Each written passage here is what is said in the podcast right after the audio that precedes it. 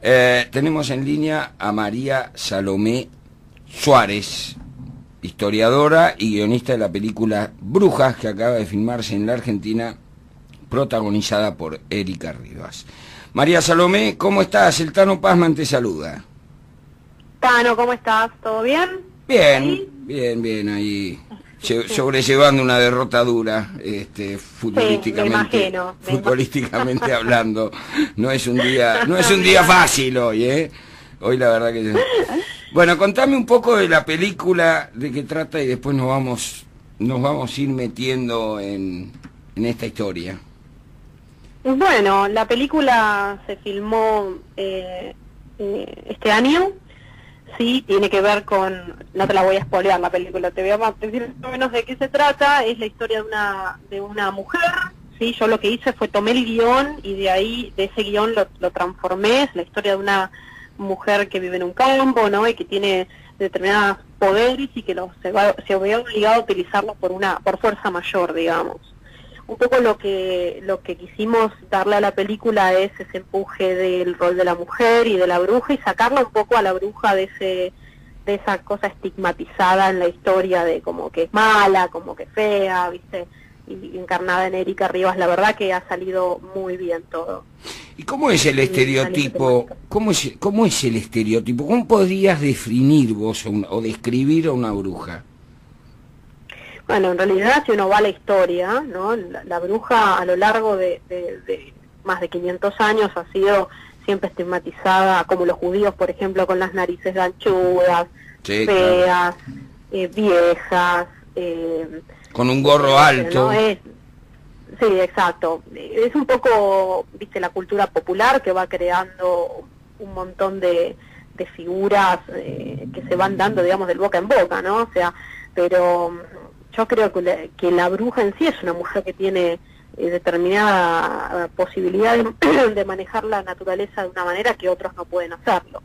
Y con esa con ese criterio obviamente fue este, llevada a la hoguera y bueno todo lo que se sabe no sí María Pero bueno, la película tratamos sí decime. Soy Eduardo Solari cómo te va Eduardo cómo estás justamente estaba pensando en lo que cuando te interrumpí estaba pensando en lo que vos decías de la estigmatización de la bruja. Y es cierto, porque en realidad las brujas, hasta la de los cuentos de hadas, son siempre mujeres. no, no, hay, no hay brujos malos, hay magos que no son tan malos, ¿no es cierto?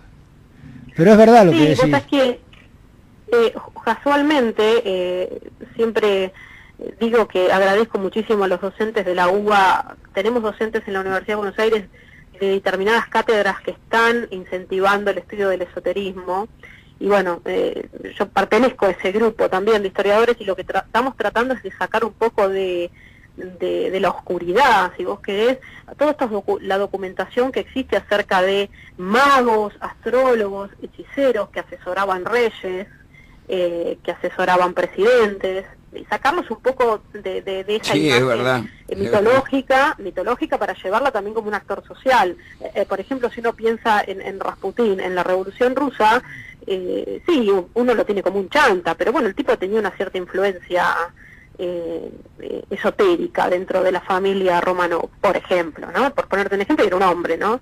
Pero tratando de sacar todo eso, porque uno encuentra en los documentos que hay un montón de astrólogos que estaban en las cortes en, en, la, en la época del Renacimiento y que no estaban mal vistos, sin embargo estaban en la oscuridad, o sea, operaban en la sombra.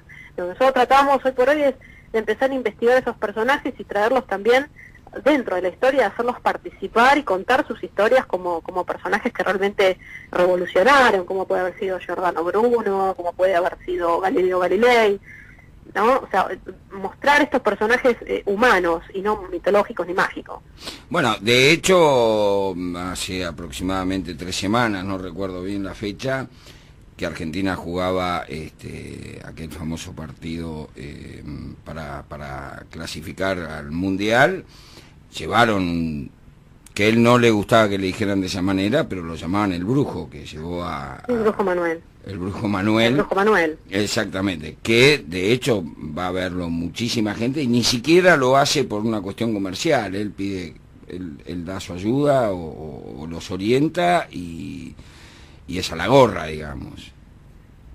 Sí, yo, yo eh, me he dado cuenta que, que, cuando se trata de equipos de competición o bajo mucha presión, donde vos tenés eh, eh, que ganar algo porque tenés una presión de público, de lo que fuera, ya sea deportistas, famosos, todos siempre recurren a ese consejo, digamos, de, lo que se llama el brujo, pero eh, hoy, hoy viste que ya hay, hay palabras nuevas, se habla de asesores eh, de gurú, no tanto del brujo, pero bueno, sí siguen existiendo y están muy relacionados también con las cábalas, en, los, en los, deportes es, muy común y esto es histórico también. Sí, tal cual. Eh, y te hago la última, María, esta eh, de color, y para sacarme una duda nomás. ¿El porqué de la escoba? Bueno, la escoba está relacionada básicamente a lo, a lo doméstico, ¿no? Y también a lo fálico. Si te pones a pensar, las mujeres se montaban en la escoba e iban al laquelarre, ¿no? Al sábado, pero en realidad está más relacionado este, en la cultura popular a la, a la, a la casa, a lo doméstico y a la tarea de la mujer. Pero bueno, eh, tenés varias teorías de eso, pero por lo general lo que se encuentra es ese tipo de simbología, lo mismo que el gato negro, ¿viste? todas estas cosas de la superstición. Sí, claro. Que bueno, tener un gato negro, porque el, color negro tiene que ver con lo oscuro, con, lo malo, y no es así. Pero bueno, uno estudia lo que creían otras personas, y lo trae a la historia, y lo cuenta y lo analiza. Y lo piensa por qué lo pensaban así. Uno piensa en el trasfondo de Halloween, y yo ya lo hablaba en otras entrevistas, Halloween no es ningún, ninguna fiesta, o sea, tiene un trasfondo muy oscuro, tiene que ver con los celtas que hacían un ritual y que sacrificaban gente. y después se fue pasando en la historia, los irlandeses lo llevan a Estados Unidos, todo eso se mezcla con la cultura indígena de los norteamericanos y termina en la calabaza con, con, con las lucecitas a las velitas adentro, pero tiene todo un trasfondo que no, no es festivo. O sea que ustedes, eh, María, han, investigado o abrevan en, en, distintas culturas, en los druidas, en los chamanes, en todo lo que hace al, fenómeno esotérico a lo largo de la historia. Sí, además cuando uno investiga todas las distintas culturas se da cuenta que la mayoría de las culturas eh, que, que, tienen este tipo de rituales eh, son por lo general similares en todas las... hay, hay mecanismos que son similares en todas las culturas. La idea de la ofrenda a un dios y el sacrificio humano, lo que a nosotros nos parece una barbarie para esas culturas era normal, ¿sí? desde los griegos hasta los aztecas, que tenían unas, este, y los druidas, que tenían rituales similares, sí, son estudiados y son este, estudiados no solamente desde la historia, desde la antropología, este, incluso desde la psicología. Muy bien. Este, pero sí, Bárbaro, María, eh, te agradecemos muchísimo que te hayas comunicado con nosotros. ¿Cuándo se estrena la película?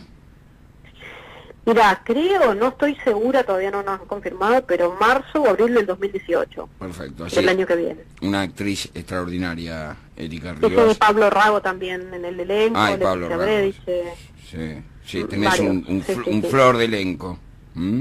La verdad que sí, te digo que en, el, en el rodaje se vivió así como una energía bastante, porque viste, los personajes se meten en la historia y, y se meten en los, los actores, digamos, se meten en la historia en los personajes y bueno, y ahí se, se va dando toda esta cosa, viste, esotérica y mística dentro la, del rodaje, así que fue muy, muy interesante. Bueno, bárbaro, bárbaro. Si me deja mi mujer la voy a ir a ver. Bueno, te mando, te mando un beso. por lo tanto, rezar para que River retome. Sí, sí, mandame, mandame, mandame algo. por, vibra. Eh, mandame vibra para, por lo menos para el domingo que viene, eso es fundamental. Tal cual, tal cual. Te mando un beso grande. Un beso grande, María. Hablamos con María Salomé Suárez, directora de la película Brujas.